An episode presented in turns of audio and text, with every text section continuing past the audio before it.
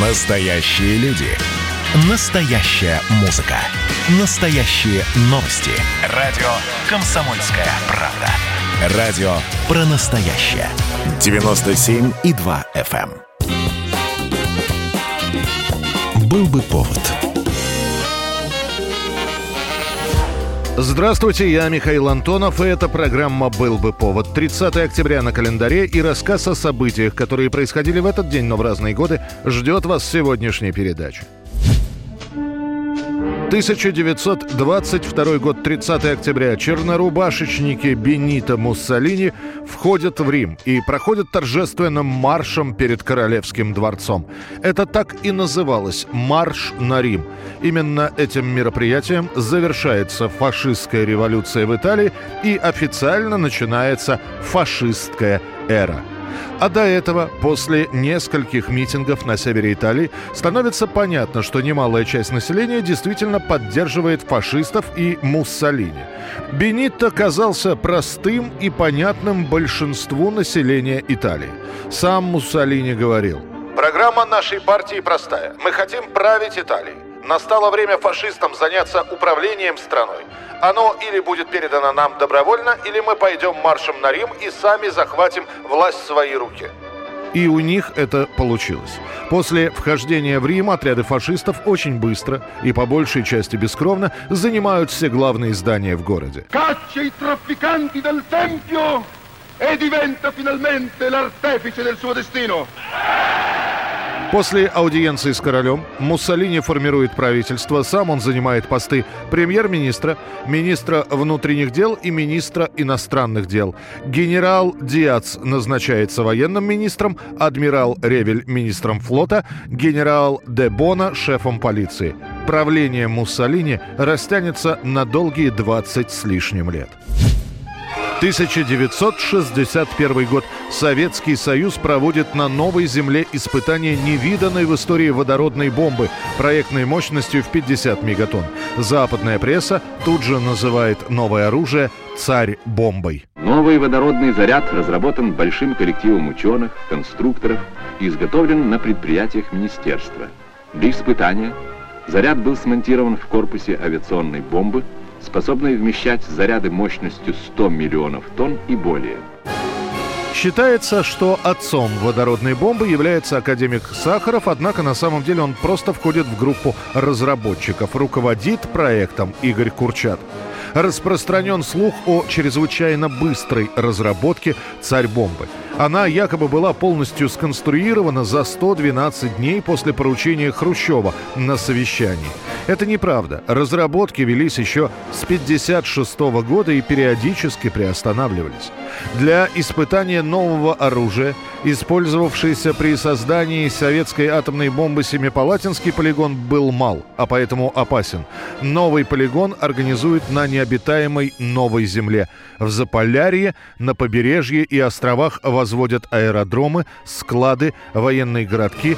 Будет сооружено даже два ледовых аэродрома дальней авиации, на которые судами завозят все необходимое. И вот 30 октября, 61 год. Бомбардировщик Ту-95 сбрасывает бомбу с высоты 10 500 метров на парашютной системе, чтобы дать летчикам возможность улететь как можно дальше. Весь корпус самолета и даже лопасти его винтов окрашивались особой защитной краской, предохраняющей от светового воздействия взрыва. Царь-бомба взрывается через 188 секунд. Высота 4200 метров над уровнем моря. Бомбардировщик успевает отойти от точки сброса на 39 километров, а сопровождающий его самолет-лаборатория на 53,5 километра. Взрывная волна от водородной бомбы трижды обогнет земной шар. Увеличиваясь в размерах, облако медленно поднималось вверх. В своем конечном развитии оно достигло высоты 60-65 километров. 1984 год. Прах Федора Шаляпина возвращается на родину. В Москве на Новодевичьем кладбище состоялась церемония перезахоронения останков Федора Шаляпина. Уехав летом 1922 года из Петрограда за границу на гастроли и лечение вместе со второй семьей, Федор Шаляпин так и не вернется в Россию. А через 16 лет после этого Федора Ивановича не станет. Его похоронят с большими почестями на парижском кладбище une. В могилу был брошен комок родной земли, которую Шаляпин бережно хранил всю жизнь, а вслед за тем неизвестные русские люди кидали в ту же могилу комочки, принесенной ими земли с далекой родины. Так описывал похороны Шаляпина его биограф Моисей Янковский. О том, что Шаляпин хотел быть похороненным именно в России, начинают говорить практически сразу после его кончины. Правда, есть и другая версия. Утверждалось, что в последние годы жизни Шаляпин Столыпин не раз говорил, что не поедет к большевикам ни в живом, ни в мертвом виде.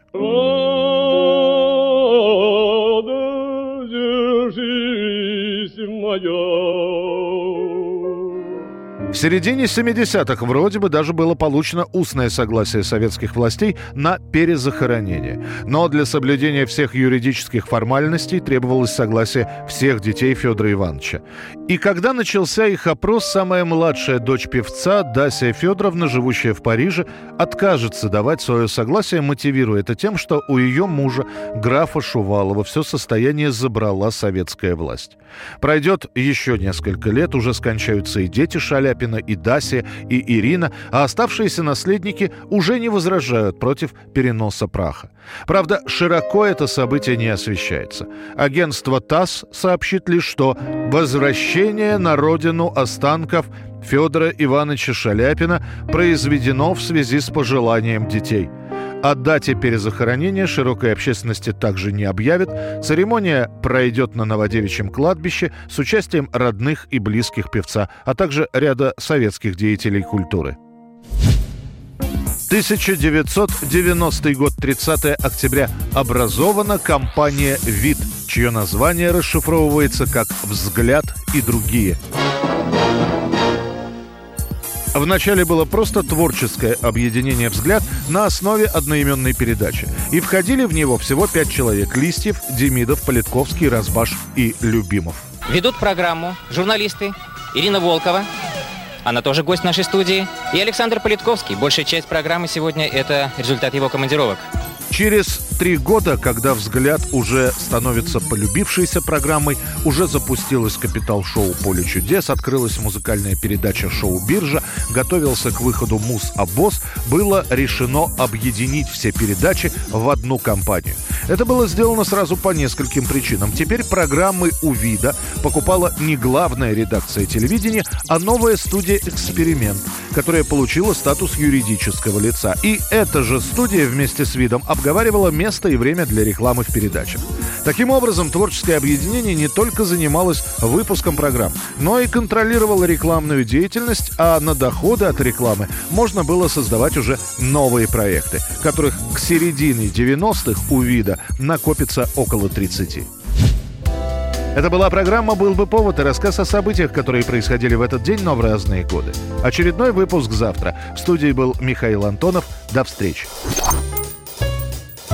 был бы повод.